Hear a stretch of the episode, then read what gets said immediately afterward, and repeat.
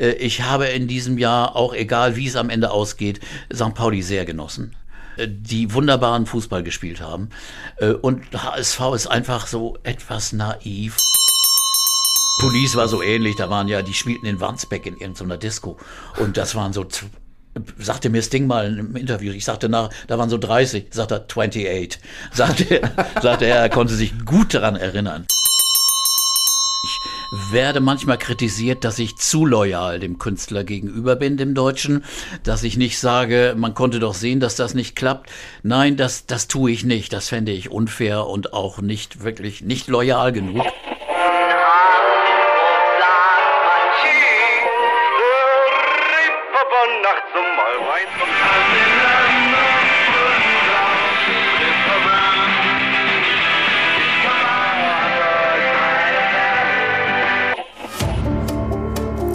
Leute. Das Hamburg-Gespräch mit Lars Meier. Jetzt. Heute ist zu Gast Dr. Peter Urban. Moin, moin. Hallo, Lars. Du bist geboren im niedersächsischen Bramsche, aufgewachsen im Landkreis Osnabrück und bist Journalist, Radiomoderator sowie Musiker. Außerdem kommentierst du als Mr. Grand Prix seit 1997 den Eurovision Song Contest im deutschen Fernsehen und bist Vater von zwei Kindern. Malik Harris vertritt Deutschland beim ESC in Turin. Ist das eine gute Wahl, um gleich das Thema ESC mal abzuhaken? Also von den Kandidaten, die da zur Verfügung standen, war das garantiert die beste Wahl. Und ich glaube, generell ist es eine gute Wahl. Ich bin kein Hellseher, ich halte mich mit Voraussagen zurück. Aber ich glaube, es wird auf jeden Fall besser äh, das Endergebnis sein als im vergangenen Jahr. Das ist schon mal nicht so schwierig, aber das wird schon gehen. Als Journalist sollte man ja eigentlich Distanz wahren, frei nach Hans-Joachim mm. Friedrichs. Fieberst du trotzdem mit oder ärgerst dich auch manchmal über deutsche Beiträge? Natürlich muss ich loyal sein dem deutschen Beitrag gegenüber. Wenn ich äh, das im deutschen Fernsehen kommentiere, kann ich sagen, oh Gott, was haben wir denn diesmal für einen Schrott? Nein, das geht natürlich überhaupt nicht. Ich habe mich intern innerlich schon mal geärgert, dass der Titel oder die Sängerin es mal geschafft hat. Aber, aber das ändert ja nichts an der Tatsache. Es ist mein Job, diese äh, Sendung zu kommentieren und da gehört auch Loyalität zum deutschen Künstler dabei. Danach ist es manchmal schwierig zu erklären, woran es denn diesmal vielleicht lag. Ich hatte Gott sei Dank ja auch positive Erlebnisse. Also so schlimm, wie es oft dargestellt wird, war es ja auch gar nicht. Wir waren mit Michael Schulte Vierter und das war eine große, tolle Überraschung. Wir hatten also auch Jahre, wo wir Pech hatten. Andreas Kümmert, wäre der angetreten damals und hätte der nicht gesagt, ich habe Angst, ich kann das nicht machen, dann wären wir bestimmt unter die ersten drei in Wien gekommen und so weiter. Also es gab auch Highlights und äh, ich bin nicht derjenige, der dann äh, ein Urteil fällen soll. Ich werde werde manchmal kritisiert, dass ich zu loyal dem Künstler gegenüber bin, dem Deutschen, dass ich nicht sage, man konnte doch sehen, dass das nicht klappt. Nein, das, das tue ich nicht. Das fände ich unfair und auch nicht wirklich nicht loyal genug. Äh, aber ähm, deswegen halte ich mich aber mit Voraussagen zurück jetzt. Also ich sage nicht immer, ja, der kommt bestimmt unter die ersten zehn. Das ist beim ESC so verdammt schwer. Es liegt auch an einem sehr traditionsreichen, altmodischen äh, Wählmodus. Da bekommen nur immer die ersten zehn im immer Punkte. Wenn du in einem Land, da wird abgestimmt, nur Elfter oder Zwölfter oder Dreizehnter wirst, hast du null Punkte. Da mhm. kannst du gar nichts machen. Und dann landest du bei nur drei, vier Punkten am Ende und bist eigentlich in der guten Mitte platziert gewesen. Aber das ist dieses System und das wollen die nicht ändern und deswegen wird es auch so sein. Ich werde es nur besser erklären nächstes Mal. Als Ralf Siegel noch viel aktiver war und noch nicht in der verdienten Rente war, schien es ja jemanden zu geben, der eine richtige Rezeptur gefunden hat hat zum erfolgreichen Teilnehmen, ja nicht nur durch Nicole, sondern mhm. durch viele andere Beiträge. Gibt es denn so zwei, drei Sachen, die ein musikalischer Beitrag haben sollte, damit es irgendwie klappt? Oder sollte man bestimmte Sachen auf gar keinen Fall machen? Oder ist das auch schon zu sehr in die Glaskugel gucken? Also ich finde, man sollte nicht zu sehr nach dem allgemeinen Mainstream gehen, sondern nur das Besondere kann da gewinnen. Nur etwas Authentisches, etwas, etwas äh, Persönliches kann da gewinnen, was aber die Leute berührt, was in den Bauch geht, ins Herz geht. All diese stromlinienförmigen Pop-Produkte haben da gar keine Chance. Aber trotzdem werden sie jedes Jahr wieder angeliefert. Insofern, wenn man sich genau anguckt, wer hat eigentlich in den letzten zehn Jahren gewonnen, dann findet man meistens eben Titel, die ungewöhnlich sind. Ein portugiesischer Sänger, der eine jazzige Ballade singt, auf Portugiesisch, hätte man doch nie gedacht, dass der gewinnen kann. Der gewinnt oder äh, eben auch eine italienische Hardrock-Band, die auf Italienisch singt und extrem äh, äh, brutal eigentlich auf der Bühne daherkommt, gewinnt. Also so läuft's. Man muss wirklich ein, ein Gespür haben für das Besondere, dann kann man gewinnen. Kommen wir mal weg vom ESC, da wird ja in den nächsten Tagen und Wochen lange genau. genug drüber gesprochen. Wir kommen nach Hamburg. Äh, die Hamburg-Lieblinge ist unsere erste Rubrik für dich, ist unsere Schnellfragerunde. Welches ist dein Lieblingsrestaurant? Oh, schwere Frage. Äh, in den letzten zwei Jahren war man ja nicht so viel weg, aber, aber ehrlich, ich gehe unheimlich gerne ins Table von Kevin Feeling. Nun kann man sich das nicht so oft leisten. Insofern bin ich auch mit einem einfacheren Mal im Nil sehr zufrieden. Also, aber, aber bei Kevin ist es, und der ist auch noch so ein super sympathischer, toller Typ, ist es wirklich außergewöhnlich. Ich muss das an dieser Stelle auch mal sagen. Ich finde Kevin Feeling tatsächlich eine Wucht. Ich habe ihn in diesem Podcast kennengelernt, ja. freue mich tatsächlich über jedes Treffen, über jedes Gespräch mit ihm und war vor einigen Wochen tatsächlich das erste Mal in dem Restaurant. Du sagst es natürlich, nicht nur, dass man sich das nicht leisten kann ständig. Äh, man muss ja irgendwie auch auf dieser Wahl Warteliste äh, ja. irgendwann auch mal so hochrutschen, dass man unter den ersten 24 Plätzen ist. Mhm. Aber das ist wirklich fantastisch. Ja, wie, wie, oft bist du denn jetzt schon da gewesen? Also ich bin zweimal da gewesen ja. und äh, einmal hatte ich richtig Glück, da rutschten wir dann auf einmal ganz hoch, in da fiel jemand aus und da konnten wir ganz schnell mal hingehen. Aber sonst musst du natürlich lange warten. Ja. Ach herrlich, aber das ist ja schön, dass du auch so sehr gutes Essen auch gutierst tatsächlich. Ja, also meine Gattin kocht auch ziemlich gut. Die backt nicht nur ziemlich ja, gut, sondern die, die kann mit süßen Sachen auf jeden Fall gut umgehen. Ja. so, wir kommen mal weiter. Ist ja die Schnellfragerunde. Äh, welcher ist dein Lieblingsbücherladen? Also ganz ehrlich, wenn es um Musikbücher und, und, und, um Kunst- und Kulturbücher geht, Cohen und äh, Dobernick, Dobernick, das ist schon richtig klasse. Dass wir uns da nie sehen.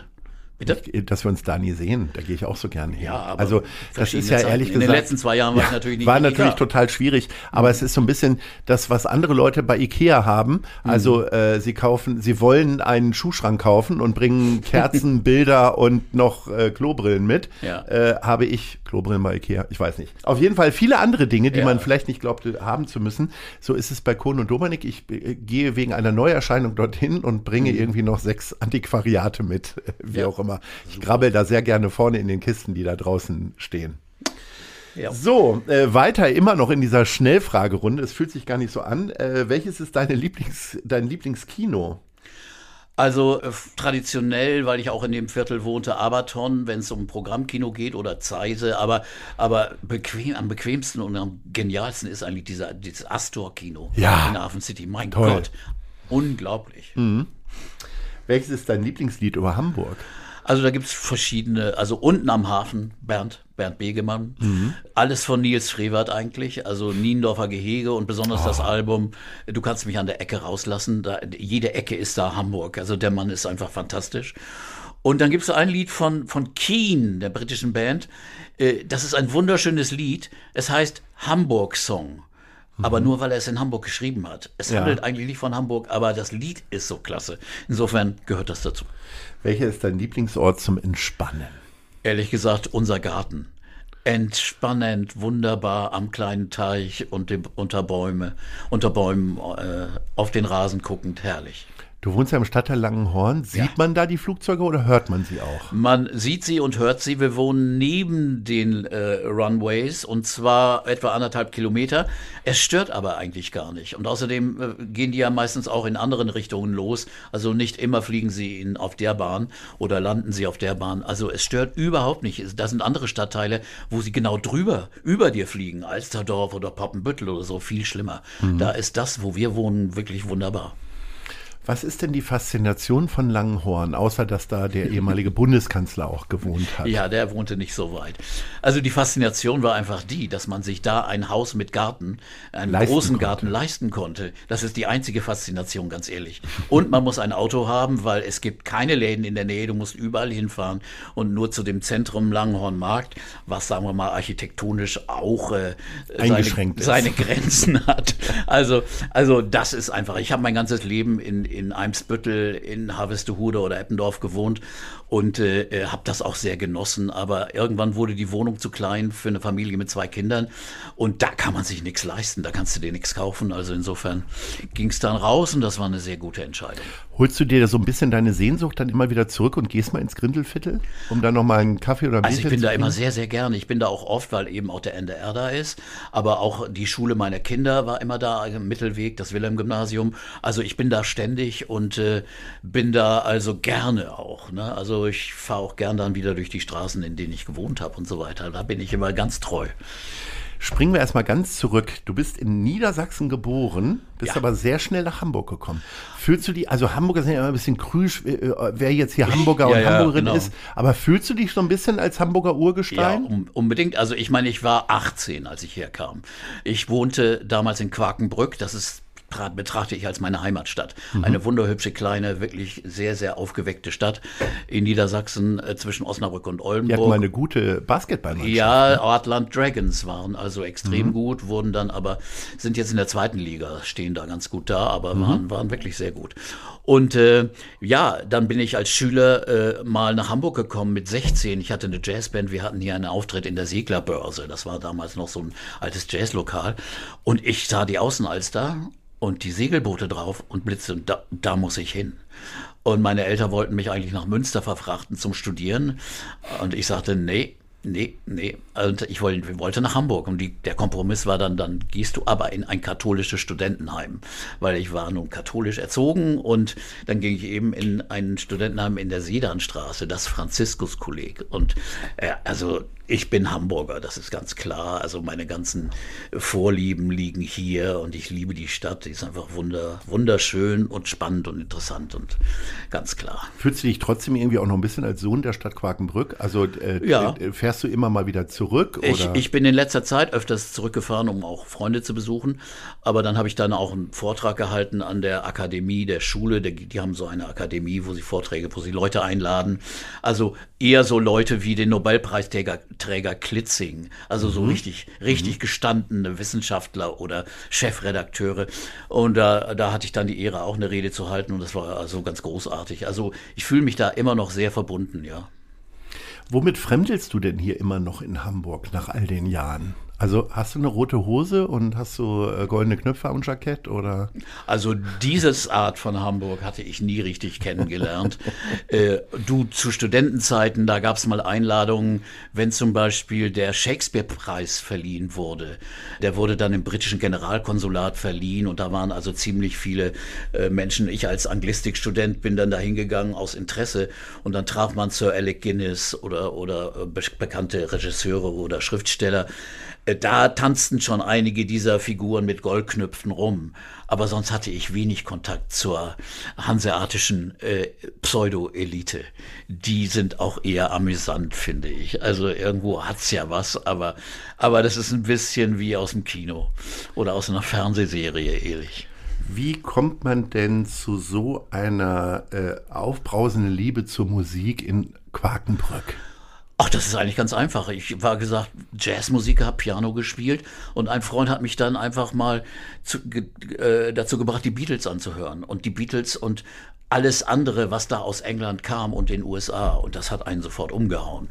Und das hast du ja auch in Hamburg nicht besser erleben können. Okay, du hättest die Originale hier auf dem Kiez in den Clubs sehen können, aber rein vom Radio war das auch nicht besser.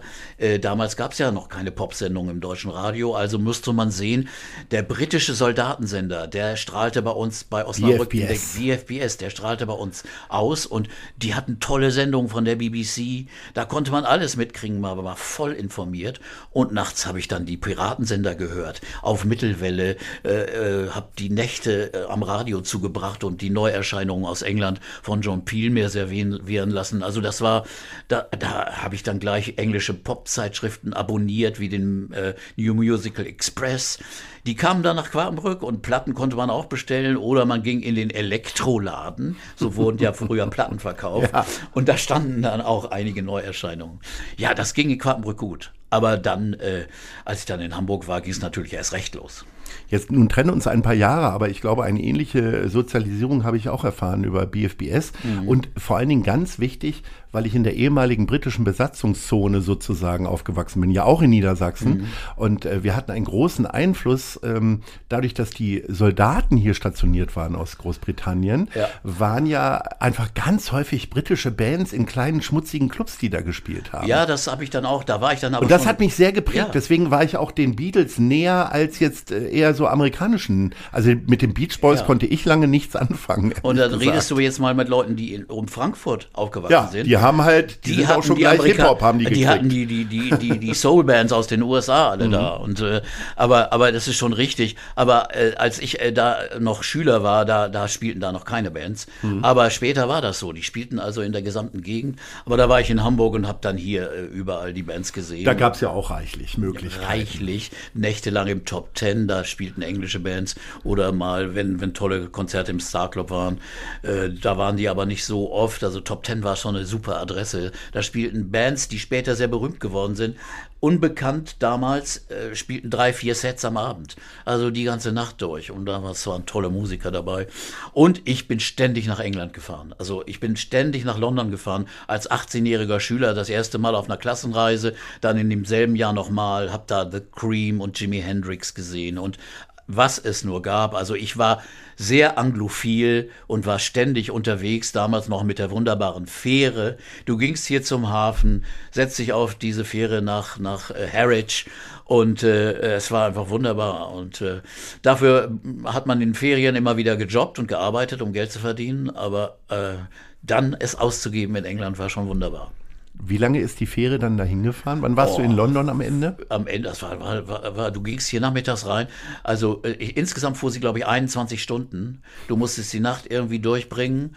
Äh, eine Kabine konnte man sich nicht immer leisten, also hat man so in so Sesseln gepennt. Und dann landete sie in Harwich und dann noch anderthalb Stunden, eine Stunde, gute Stunde mit, mit der Bahn. Und dann warst du Liverpool Street Station und dann warst du da was man damals alles auf sich genommen hat. Unglaublich, das ist ja Wahnsinn. Ja. Ich meine, heute fliegt man für 69 Euro wahrscheinlich ja, ja. Äh, dahin. Was ich ja auch interessant finde, ist der Weg, sich äh, Musik zu verschaffen. Du hast ja Radio schon angesprochen. Hast du dir dann selber auch deine Kassetten da zusammengestellt und warst immer sauer, wenn jemand reingequatscht äh, Nee, das habe ich, hab ich nicht gemacht. Ehrlich gesagt, dieses Kassettenaufnehmen-Ding war da auch noch nicht so verbreitet. Äh, das war mir auch zu mühsam. Ich habe mir dann die Platten besorgt und habe dann die Schallplatten gesammelt. Und äh, bin dann bin dann so äh, informiert genug gewesen. Also das mit dem Kassetten aufnehmen, das hat man erst in den, in den 70er Jahren mehr gemacht, ehrlich gesagt. Da kam ich dann ja erst mhm, dazu, also genau. eher die 80er. Da war es ja auch so, dass ich quasi aus meiner niedersächsischen Heimat sehr, sehr gerne äh, zu Michelle Records nach Hamburg gefahren bin. Ja, so hatte ich meine ersten Kontakte. Mhm. Äh, hin. Äh, das waren dann immer so drei Stunden mit dem Zug und mit dem Bus, bis man Echt? dann da war um nur eine farbige ja. Vinyl, eine Ausgabe, die es in ja. Schwarz, aber auch in Hannover gegeben hätte, äh, wollte ich aber unbedingt die Erstauflage in Rot oder Grün oder Echt? Blau haben. Ja. Super. Das ähm, ist genau die richtige Einstellung. Ja, total. äh, und wenn ich sehe, mit welcher Leichtigkeit. Leute sich nicht mal mehr irgendwas runterladen müssen gegen nee. Bezahlung, sondern alles Flatrate-mäßig. Ja, genau. Also ich meine, es ist natürlich eine, eine, eine Erscheinung, einerseits ist unglaublich praktisch. Man setzt sich da hin und ich, gestern habe ich mir noch, ich, für einen Podcast musste ich mir alle Elton John Aufnahmen anhören und der hat über 30, über 30, ja, über 30 Alben gemacht und du wirst wahnsinnig irgendwann. Aber, aber du kannst es eben machen. Du musst nicht überall die Platten suchen. Aber, aber ehrlich gesagt, für Musik ist das einfach nicht gut, weil, weil Musik wird billig gemacht, verfügbar gemacht. Man, man schätzt überhaupt nicht mehr den Vorgang. Ein Album erscheint. Was war das für ein Ereignis? Die Platte kommt, man kann sie berühren. Man nimmt das Innencover raus, liest die Texte. Hat Englisch gelernt. Ja, dadurch. hat unglaublich viel gelernt ich ja dadurch. Die Sachen dann erstmal noch wieder ins Deutsche übersetzt, ja. um sie zu verstehen. Und dieses, dieses unglaublich schöne Erlebnis, äh, das hat man nun nicht mehr. Und das ging schon mit der CD verloren, weil das war zu klein alles und fummelig und so. Also dieses Erlebnis, ich habe mir die Platten, wie gesagt, dann aus England bestellt oder mir mitgebracht und hatte dann also auch ganz andere Ausgaben als die, als die du hier kaufen konntest, mit anderem Druck und so. Das war auch schon ganz toll. Jetzt hast du von deinen äh, England-Konzertausflügen schon erzählt. Äh, wenn man wie du dann irgendwann beruflich da reinrutscht mhm. und dann viele tausend Konzerte äh, sieht, hat man dann trotzdem noch Erinnerungen an die zehn besten Konzerte? Also könntest du dich noch an zwei, drei in England vor allen Dingen erstmal erinnern? Ja, ja, kann man. Also es gibt so besondere Ereignisse, die vergisst man nicht. Die Rolling Stones in einem kleinen Theater, nicht mal so groß wie, wie das Schauspielhaus zu sehen. So kurz nach Altamont, wo sie gerade dann also auch in den negativen Schlagzeilen gewesen waren, das war schon unglaublich. Oder Pink Floyd, auch auf so, auf so einer kleinen Bühne oder im Club eben, Marquis Club, Cream zu sehen. Also das sind so Erlebnisse, oder auch in Hamburg Erlebnisse wie Jefferson Airplane in der, in der alten Musikhalle, also in der Leishalle. Mhm. Oder The Band sitzen da im Kreis wie in der Scheune und spielen zusammen unglaublich schöne Musik. Also da gab es so viele Highlights und da bleiben schon einige stecken. Ich bin ja, ich habe das extra auf äh, London bezogen, weil deine Hamburg-Highlights solltest du jetzt erzählen. Ich, äh, als ich Mitte der 90er nach Hamburg gekommen bin, mhm.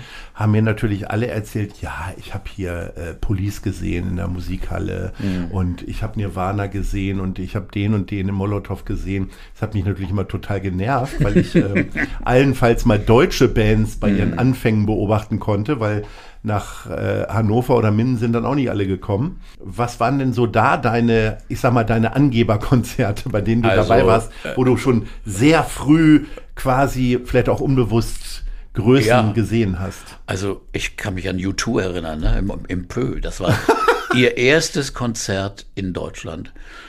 Und da bin ich hingegangen, da waren da vielleicht 30 Leute oder so. Ne? Und es war fast voll.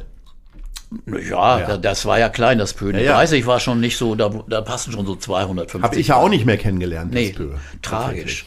Aber denn das war schon ein wunderbarer Club. Und äh, U2, das war ja Anfang der 80er, glaube ich, 81. Mhm. Äh, da waren die in Englisch schon, England fingen sie gerade an, Stars, Stars zu werden, aber hier, ja, die standen da und dann dachte ich, ja, die sind ja ganz gut, aber dass die so gigantisch werden, habe ich nie gedacht. Also das ist ja natürlich oft das Ding, dass du denkst, äh, ja, okay, aber glaub, äh, Police war so ähnlich, da waren ja, die spielten in Wandsbeck in irgendeiner Disco und das waren so sagte mir Sting mal im Interview, ich sagte nach, da waren so 30, sagt er 28, sagte, sagte er, er konnte sich gut daran erinnern. Und äh, ja, ich habe mehrere solche Dinge erlebt, eben im Onkel Peu, El Giro. Äh, beim ersten Abend, als der zum ersten Mal in Europa spielte, da waren auch wenig Menschen da. Und dann sprach sich das rum und dann die nächsten beiden Tage war es knallvoll, die Leute standen auf der Straße. Das war so ein umwerfendes Erlebnis, weil der Mann so ungewöhnlich war. Der sang Jazz, äh, sang wie Instrumente und wir alle lieben und kennen El Giro, aber, aber das, wenn man noch nie sowas gehört hatte, war das einfach unfassbar. Das waren so ein, zwei dieser Erlebnisse, aber da gab es noch sicherlich noch mehr, wenn man mal genau wühlt. Jetzt hast du ja viele Jahre in dieser Stadt gelebt und die Musikstadt auch äh, mhm. erlebt. Ähm, jetzt spricht alles von der Elbphilharmonie. Äh, wir haben dadurch auch ein bisschen Weltrang bekommen. Ja. Äh, was hat denn Hamburg verloren über die Jahre? Wahrscheinlich das Onkel Pö, aber gibt es so irgendwas, wo du sagst, Mensch, also dass man das nicht weiter erhalten hat? Also äh, da muss ich jetzt genau nachdenken. In der musikalischen Ebene äh, ist eigentlich relativ viel erhalten geblieben, denn nach dem Onkel Pö, das ist traurig, das konnte aber auch nicht so weiter bestehen, weil es einfach zu klein war und es musste unwirtschaftlich werden, äh, da es auch als, als, als Nachtclub nicht mehr so gut funktionierte. Aber äh, danach gab es ja dann dieses Revival auf dem Kiez mit der großen Freiheit, dem Docks und äh, dann Grünspan, dass also dann auch Musik äh, sich, der, der Kiez sich der Musik geöffnet hat wieder. Das so praktisch. Diese Revival kam ja dann erst in den 80ern. Das war schon wieder gut. Ich muss sagen, also mir fehlte auf der Jazz-Ebene, fehlte mir so ein ständiger Club. Dann gab es irgendwann mal dann in der, in der, in der, in der, wie heißt der Club noch? Birdland. Birdland. Ja, das war aber dann auch schon. der einzige Club, den ich ja, kenne. das waren aber viel Spender. Aber davor war eben das Pö eben auch ein Laden, wo Jazz gespielt werden konnte. Und das gab's nicht mehr. Und das fand ich, habe ich schon ziemlich vermisst. Die Fabrik war immer noch da. Also wir haben schon äh, Tradi äh, Ausnahmen. Wir haben schon Sachen, die schon sehr, sehr lange existieren. Und äh, äh, wie die Fabrik. Und da hat man auch wunderbare Konzerte gesehen. Und das Logo war auch immer ein Highlight. Also da habe ich zum ersten Mal Bonnie Raitt gesehen zum Beispiel. Das war schon auch toll, solche späteren Weltstars oder auch damals schon sehr bekannte Stars zu sehen auf so einer kleinen Bühne. Was ich ja gut fand letztes Jahr im äh, diesem Hamburger Kultursommer, der von der Kulturbehörde äh, ja sehr stark gefördert und geprägt wurde, mhm. dass die Stadt sich insgesamt geöffnet hat der Musik, dass also ja. äh, ähnlich wie beim Reeperbahn Festival auf der Reeperbahn einfach äh, Musik auch ganz woanders stattgefunden hat, wie beim Reeperbahn Festival in der in der Bankfiliale äh, waren hier auf einmal in auf der Lenzsiedlung hat ein Alphorn-Konzert ja. stattgefunden und so weiter.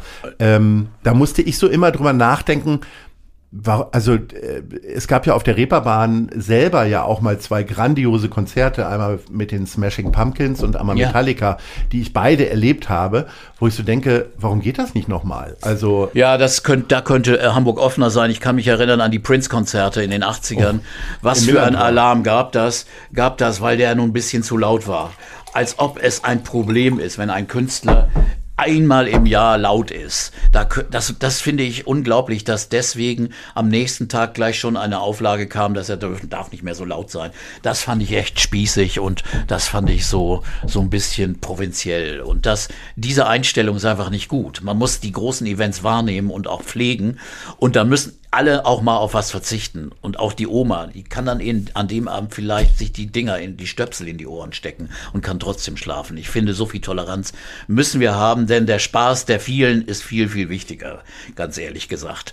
Und äh, wir dürfen nicht vergessen, wir haben diesen großartigen Stadtpark. Wir haben also die, die Stadtfreilichtbühne in der, die, im Stadtpark. Ganz großartiger Ort. Unfassbarer, toller Ort, einer der schönsten auch in Europa. Es gibt kaum so eine Bühne. Äh, also wir haben schon, also und das Reeperbahn Festival natürlich. Ich meine, wir haben es schon nicht schlecht. Das muss ich sagen. Und auch find, da finde ich auch gut, dass die Stadt aktiv das so unterstützt hat. Denn äh, es würde es sonst nicht geben, könnte es nicht geben. Also nach dem ersten Jahr dachte ich, nun ist es aus. Ich war damals im Beirat und da hieß es, oh je, wir haben so und so viel Verlust. Ich dachte, ja, das war's dann. Und das finde ich, dieses Durchhaltevermögen auch von, äh, von den Veranstaltern und der Stadt, das finde ich schon sehr, sehr gut. Und damit wird es Zeit für die Werbung. Und zwar für unseren Kooperationspartner, die Zeit. Ich beginne jeden Arbeitstag mit der Elbvertiefung, dem kostenlosen Newsletter von Zeit Hamburg.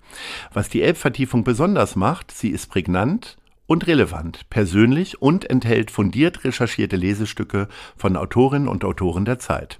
Alle wichtigen Infos rund um Hamburg findet ihr auf www.zeit.de slash Elbvertiefung oder von montags bis freitags um 6 Uhr im E-Mail-Postfach. Klickt mal rein. Wir kommen zwischendurch mal zu den Fragen der anderen Leute, eine weitere Rubrik von uns. Hör mal rein.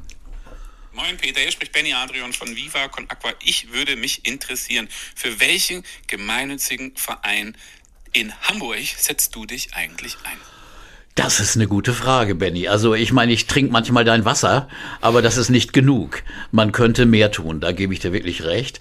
Ich habe für diverse Sachen was getan, aber da fällt mir jetzt äh, äh, Ärzte ohne Grenzen oder andere Dinge. Also aber man könnte, das finde ich auch sehr, sehr, sehr außergewöhnlich, was ihr da macht mit dieser äh, Aktion, aber ich habe bei diversen Benefits gespielt, auch als Musiker mit meinen Bands. Das haben wir getan, aber es gibt keine ständige, keine ständige Adresse. Okay, aber dann können wir dich ja möglicherweise jetzt dauerhaft für Mensch Hamburg werben. Nicht Wenn, nur, dass du dann immer Meierlikör trinkst, sondern äh, möglicherweise nur, auch noch was anderes Gutes machst. Und du hast dich natürlich, und das vergisst man, du hast dich bei Einer kommt, alle machen mit sehr stark engagiert, ja. äh, weil du uns deine Stimme geliehen hast. Und das ja, war wirklich das, ganz großartig. Ja, aber das ist ja nur selbstverständlich. Also sag mal. Ja, okay. Kleinst, kleinste Kleinigkeit. So, der nächste bitte. Hallo, es spricht Mike Jansen aus der Spielbank Hamburg und meine Frage an Peter Urban lautet, welche Alternativkarriere hätten Sie eingeschlagen, wären Sie in den 80ern nicht beim NDR gelandet? Vielen Dank und ganz liebe Grüße vom Stephansplatz. Dankeschön.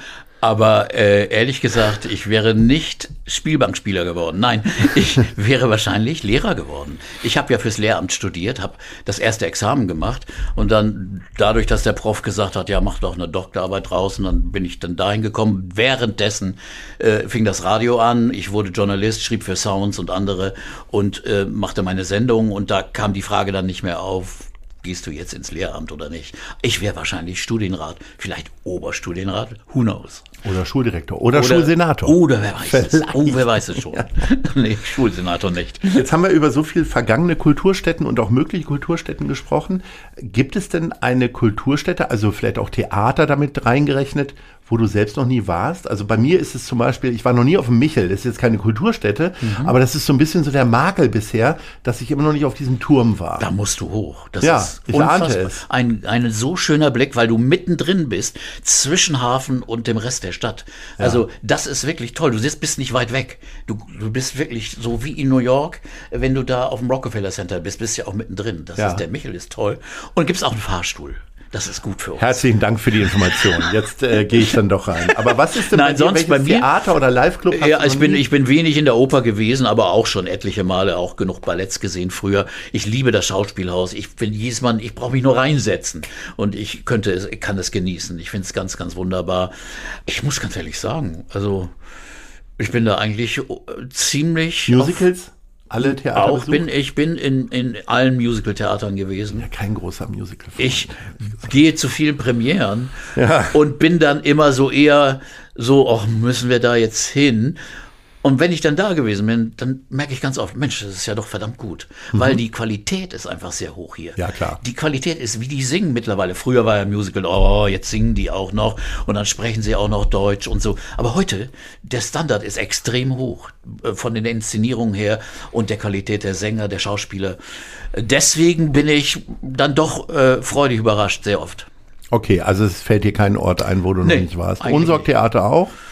Äh, nee, da so. Das war jetzt geraten. Ich habe ja, hab nee, niemanden nachgefragt. Nee, da war ich nicht. Ja, da musste mal hin. Echt? Wirklich ein toller Ort. Ja. ja. Verstehe ich das denn? Ja, auch, auf jeden Fall. Also okay. Michael Lang wird mir jetzt eine Ehrenkarte und dir auch geben. Okay. Wir gehen zusammen dahin, Peter. Abgemacht. Ja, gut. Du hast ja als Moderator oder Journalist schon viele tausende Interviews ja auch selber mm. äh, gemacht hast du immer noch irgendwie so ein Kribbeln, also aus purer Hochachtung und Respekt vor einem Musiker, wenn du jemanden triffst? Wer wäre das, wo du oh. sagen würdest, hei, hei, hei, hei. Also, das gab's schon sicherlich, aber äh, das ist jetzt so ein bisschen weg. Aber, aber trotzdem, wenn jetzt Paul McCartney ankäme, dann würde man schon sagen, okay, Hoheit, äh, der jetzt 80 wird. Aber, aber nein, ich habe ja wirklich doch da relativ viel erlebt. Also von Paul Simon, außer Bob Dylan, der nun wirklich sehr, sehr schwer und sehr selten zu interviewen ist, habe ich ja fast alles gesprochen. Und äh, da äh, äh, ist es also auch schön, wenn man Zeit hat. Auch wenn die aber live in die Sendung kommen, wie Rod Stewart, der kam dann live in die Sendung rein und kommt dann da, äh, da ist da eine Welle, die dann daherkommt. Ne? Und, aber es macht Spaß und Nee, da war ich eigentlich immer äh, äh, relativ unbefangen und äh, die haben sich dann auch gefreut, wenn man sich einfach anständig unterhalten konnte. Äh, die hassen ja nichts mehr, solche Künstler, als, als diese Interviews, wo gefragt wird, ja, und welche Kleiderfarbe finden Sie am schönsten? Oder was ist Ihr Hobby und so? Und dann, dann rollen schon die Augen, aber die wollen sich ganz einfach normal unterhalten. Und das, wenn man das mit denen schafft, dann, dann genießen die das auch und dann gibt es eine gute Atmosphäre. Gibt es denn eine Anekdote über ein verrücktes Interview, was vielleicht auch gar nicht so gelaufen ist, wie du es dachtest? Oder? Ach, da gibt's gibt's manchmal Dinge. Also es war schon lustig, Keith Richards, der also sehr äh, äh, outspoken war, der also eine Flasche seinen Bourbon da auf dem Tisch hatte und die Flasche war voll und am Ende des Gesprächs war sie halb leer und äh, zwischendurch äh, musste er dann auch mal austreten und der Redefluss war danach noch viel größer. Also äh, er hat dann wahrscheinlich ein Marschierpulver äh, äh oder was immer. Marching ja, Powder okay. mhm. ist so ein britischer Begriff, weil das Zeug ja gerne auch im Ersten Weltkrieg verteilt wurde oh. an die Soldaten. Mhm. Damit, ja, es gab schon ziemlich bittere Nebeneffekt dieser Sache gewesen. Und die, die haben also, äh, das war einfach sehr, sehr offen, was er da über, auch über seinen damaligen äh, Freund, mit dem er nicht gerade kein gutes Verhältnis hatte, mit Mick Jagger, was er da geäußert hat und so, das war schon ganz schön heftig. Das macht er ja manchmal. Aber, aber er ist auch immer sehr komisch und es war trotzdem amüsant. Also auch Mick hat es ihm sicher nicht übel genommen, aber das Interview auch nie gehört. Haben sich solche Interviewsituationen über die Jahre verändert? Also ich, habe ja auch noch die Situation erlebt, dass ja. man, äh, ich habe ja im Printbereich gearbeitet, dass man Interviews nicht äh, zum Gegenlesen rüberschicken musste, sondern sie sind dann so aufgeschrieben worden. Ja, äh, die also Umstände also, für Audio haben sich ja auch nicht verbessert. Ne? Also ich musste das ehrlich gesagt, so ich habe das, bei Audio ist das noch nicht so, so, so gewesen, dass man die nun zur Abnahme dahin schicken musste. Also äh, die Zeiten wurden immer kürzer für Audio. Also wenn ich ein Radiointerview machen soll und habe zehn Minuten, dann mache ich das erst gar nicht. Also äh, ich habe auch in den letzten Jahren nicht mehr so viele aufgenommene Interviews gemacht. Ich lasse, wenn dann so kommen die Leute live in die Sendung, Sendung, äh, äh, wenn das von Lindenberg oder, oder auch von, von Nils Frevert oder also einheimische Künstler oder auch ausländische. Aber ich äh, denke, dass äh, das ist wirklich ein Problem bei, bei schriftlichen Interviews. Ich habe in den 70er Jahren viel geschrieben für Sounds, da mussten wir das noch nie gegenlegen, sondern gegen, gegen checken lassen. Mhm. Aber ehrlich gesagt, ich habe ja viele Interviews auch gegeben über, über meine Tätigkeit und auch über den ESC. Da ist es schon manchmal ganz gut, gegenzulesen, weil du glaubst ja nicht, was manchmal daraus geschrieben wird, was so zusammengefasst wird von dem, was man gesagt hat. Also, puh, da war das immer schon ganz gut, mal zu sehen. Was schreibt der denn? Wenn man so ein umfassendes Wissen über Musik hat, weil man so vieles erlebt hat. Wie groß ist denn deine Neigung, dich noch mit Neuigkeiten zu versorgen im äh, musikalischen Bereich? Sehr groß. Also ich habe nie. Bei mir geht das ja ein bisschen zurück, muss ich sagen. Ja. Früher habe ich noch jede Vorband mitgenommen. Heute neige ich dann doch eher auf 21 Uhr zu Konzerten ja, zu gehen. also jede Vorband muss man vielleicht nicht, muss ich vielleicht mit, nicht mitnehmen, aber aber so so Sachen anzuhören, von denen man weiß, ach jetzt da, da wird drüber geredet, das das macht man schon. Also das, das, das ist, finde ich, auch notwendig. Ich mache ja jede Woche eine Radiosendung mit Musik, die, mit Neuerscheinungen. Und wenn ich das irgendwie ignoriere, wäre das ja auch nicht sehr professionell. Insofern mache ich das, aber auch aus eigenem Interesse. Also wenn ich weiß, ey, das passt mir nicht, dann brauche ich ja nicht länger zuzuhören. Also das geht ja relativ schnell. Du kannst ja schon beurteilen, irgendwie, das ist, ist was für mich oder nicht. Und manche Genres, die sind einfach nicht unbedingt meine Abteilung. Also insofern jazziger Hip-Hop ja oder Sachen wie Kendrick Lamar oder so, aber, aber andere Sachen, die nur einfach einen Beat haben und, und reingerappt sind, da muss ich dann auch nicht stundenlang zuhören. Also das ist nicht unbedingt meine Abteilung, aber und auch Metal oder solche Kisten sind nicht unbedingt mein Bier. Äh, da weiß ich schon, aber auf den anderen Gebieten, da gibt es ja unglaublich viele neue Künstler, also neue Singer-Songwriter, äh, sehr, sehr äh, talentierte Menschen die es natürlich heute schwer haben, denn, denn es gibt so viel, das Angebot ist so groß und da irgendwie durchzustarten ist sehr, sehr schwer. Wie hast du es denn, also wir haben ja über einige Hamburger Musiktalente schon gesprochen.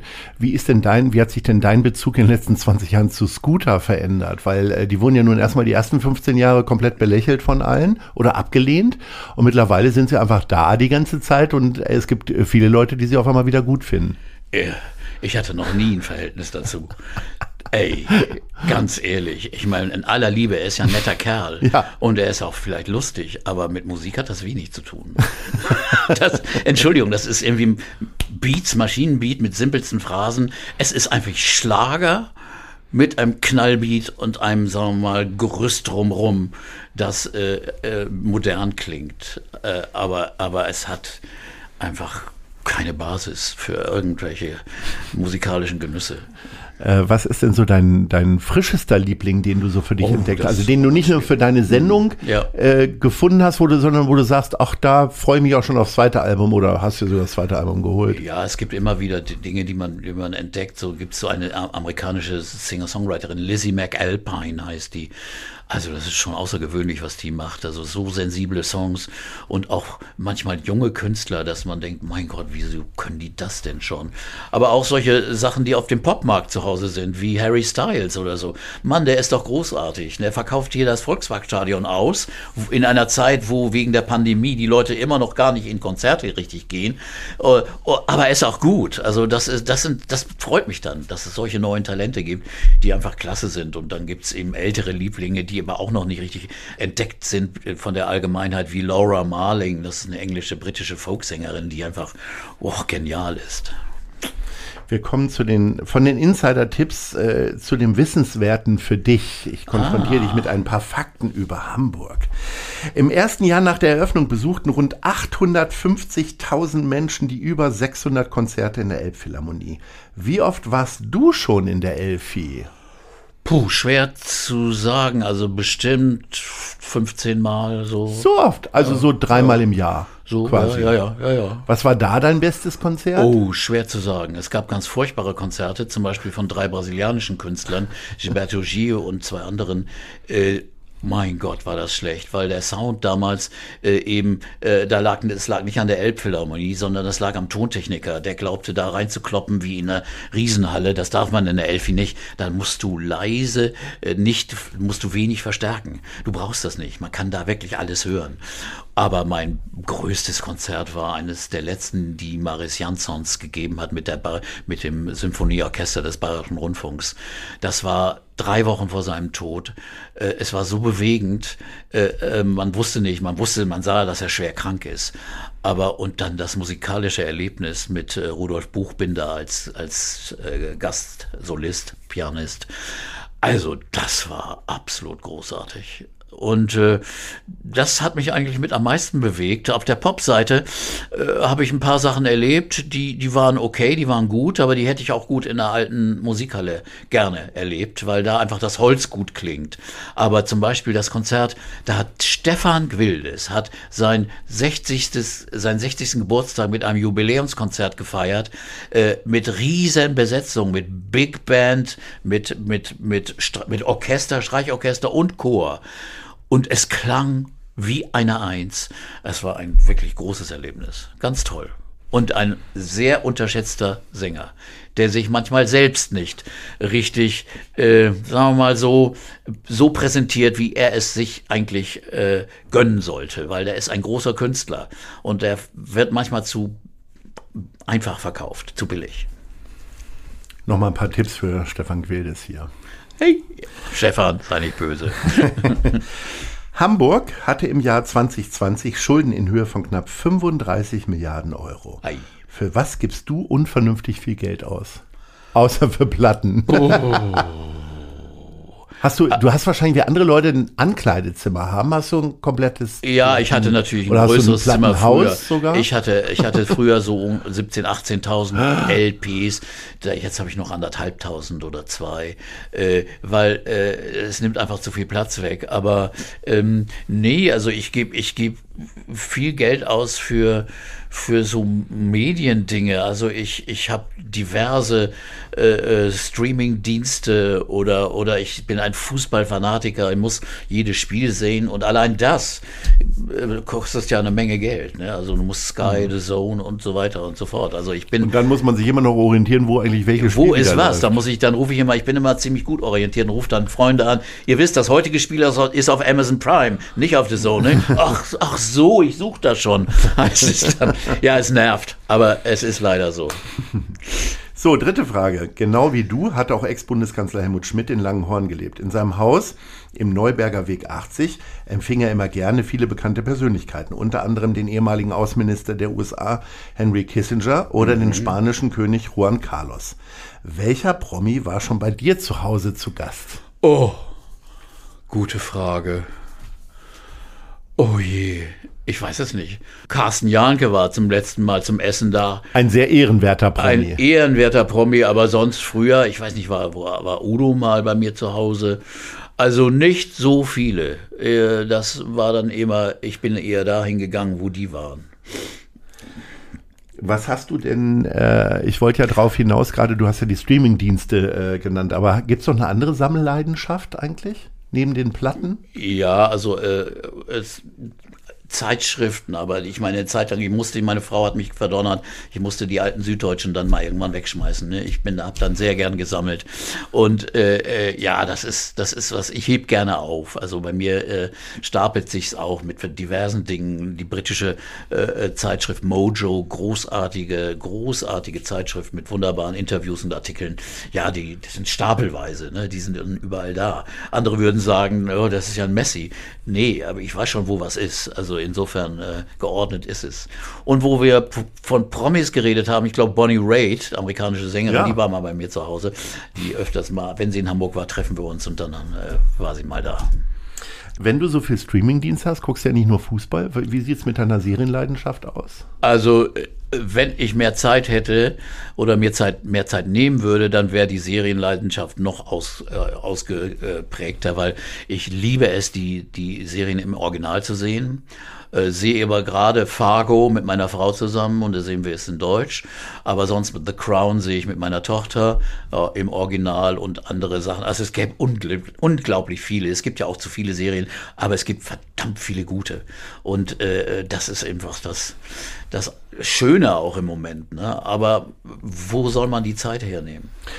Wenn man jetzt mal unterstellen würde, dass äh, jeder Mensch einen äh, bestimmten äh, Horizont an möglichem Wissen hat und bei dir aber eigentlich schon zwei Drittel deines möglichen Horizonts komplett mit Musik belegt sind, dann äh, führt mich das zu der Frage, gibt es so Themen, von denen du einfach vielleicht auch sehr weltliche Themen mhm. gar keine Ahnung hast und sagst, ich will das auch gar nicht lernen.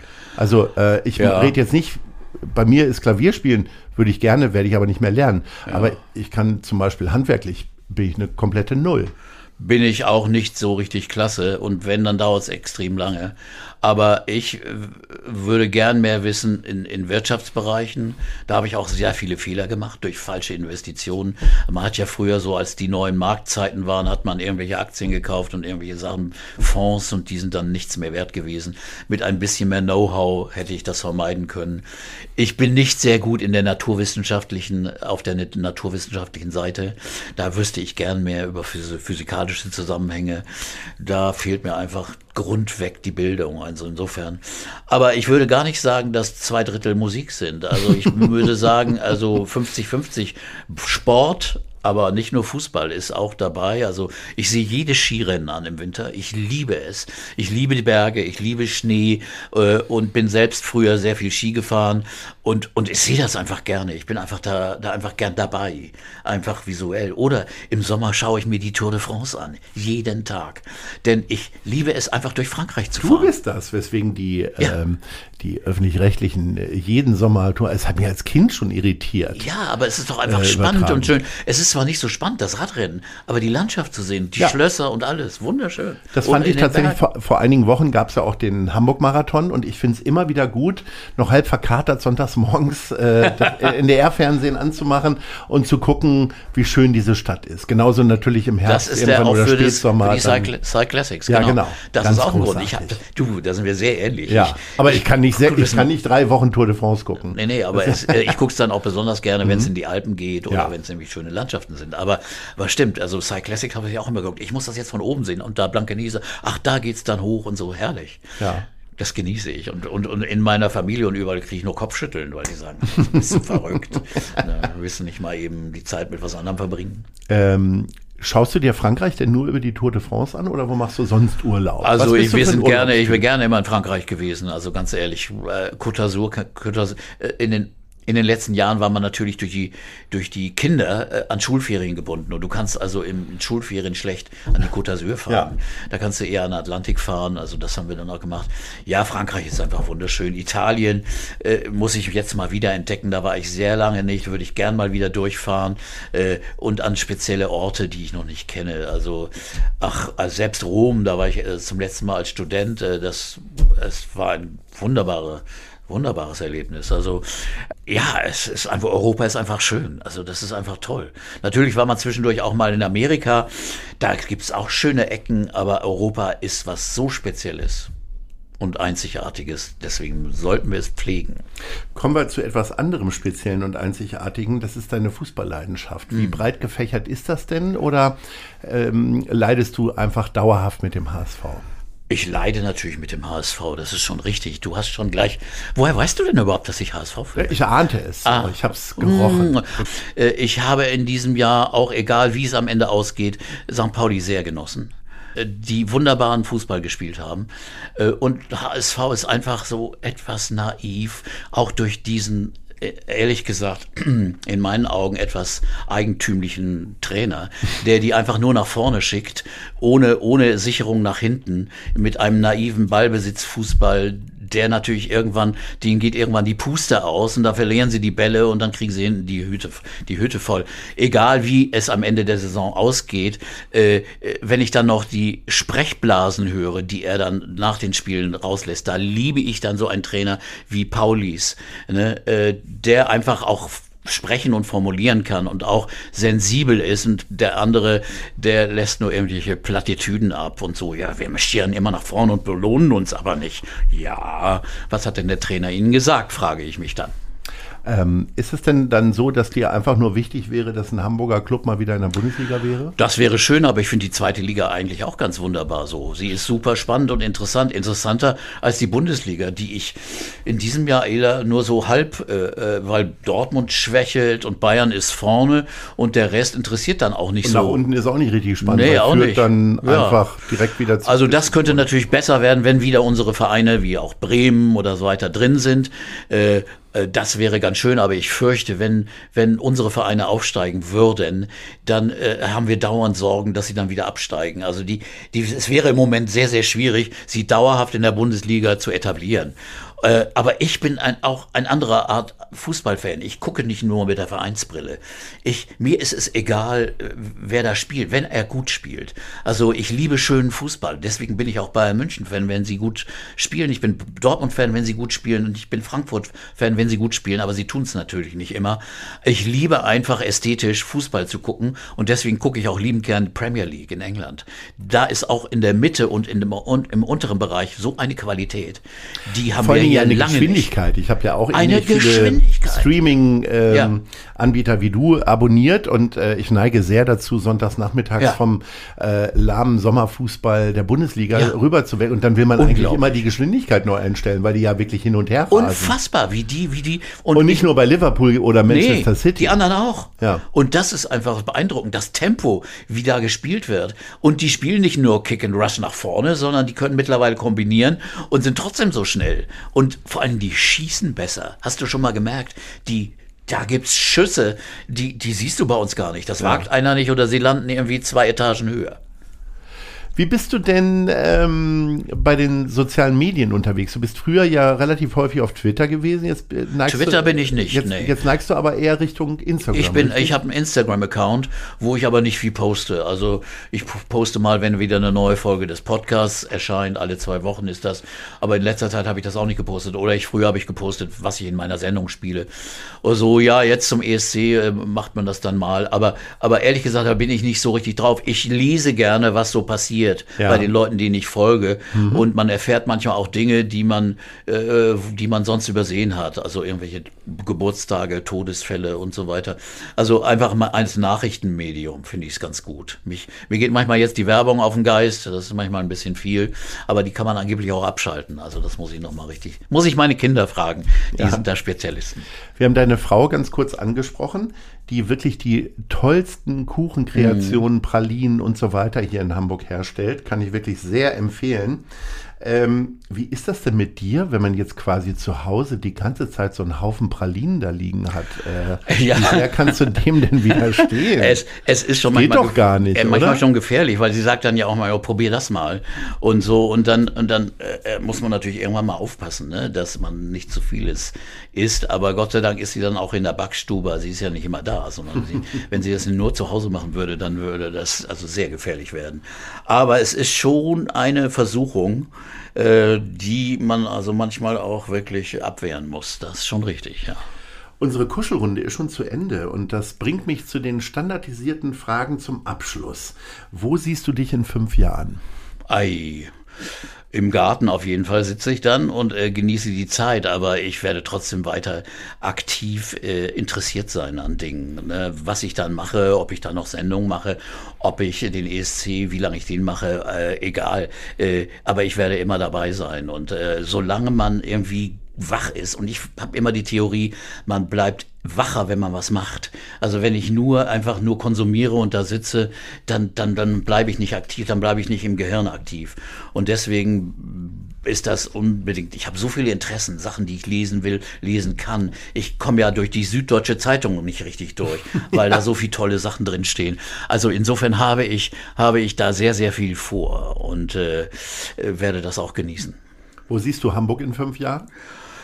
Ja, hoffentlich noch äh, äh, nicht überflutet. Nein, es, ist, es sollte kein Witz sein, aber ich, man muss sich schon ernste Gedanken machen über die weiteren, äh, weitere Zukunft, auch für unsere Kinder, weil äh, da mache ich mir sehr, sehr große Sorgen, dass unser System äh, sich nicht zerfleddert in, in Nebensächlichkeiten und die, die, die wirklich wichtigen Dinge äh, vergisst. Dass also, also wirklich hier was gegen, gegen die, die, den Klimawandel getan wird. Endlich aber wirklich ernsthaftes. Nun kommen natürlich dauernd Dinge dazwischen, wie die Pandemie und jetzt der Krieg. Also das sind alles Dinge, die natürlich wesentlich sind, aber auch unsere Zukunft in eine Richtung drängen, auch wirtschaftlich äh, habe ich große, äh, äh, naja, innere Krämpfe über die Unverteilung zwischen Arm und Reich. Wenn ich sehe, dass also auch aus diesen Krisen die großen Konzerne und große, mit großen Guthaben und wohlhabende Menschen mehr profitieren als die Bevölkerung, die leidet und die immer weniger haben, da, da, da habe ich, mache ich mir große, große Sorgen für die Zukunft. Äh, dass also dann später unsere Kinder gar nicht mehr das verdienen, verdienen können, um für sie auch ein gesundes und, und sorgenfreies Leben zu garantieren. Lieber Peter, deine kurze Antwort könnte ein wunderbarer Übergang in die zweite Gesprächsstunde sein, wo wir uns über die Weltlage ja, unterhalten. Wirklich. Das müssen wir an anderer Stelle machen. Ich bedanke mich auch im Namen aller Hörerinnen und Hörer für diese wirklich sehr amüsante, unterhaltsame Stunde mit dir. Ähm, und will dir alles Gute wünschen und natürlich auch allzeit schöne deutsche Beiträge beim ESC. Ja, damit ich jubeln kann und ja. dann nicht nachher noch einen Shitstorm kriege. Warum hast du gejubelt? Das war doch Schrott. Nein, nein, ich möchte es genießen. Danke, Lars, hat sehr viel Spaß gemacht. Ahoi, lieber Peter. Das war gute Leute. Das Hamburg-Gespräch mit Lars Meier. Von der Gute-Leute-Fabrik, der Szene Hamburg und dem Zeitverlag. Folgt dem Hamburg-Gespräch als Podcast auf allen bekannten Streaming-Plattformen. Jeden zweiten Montag neu.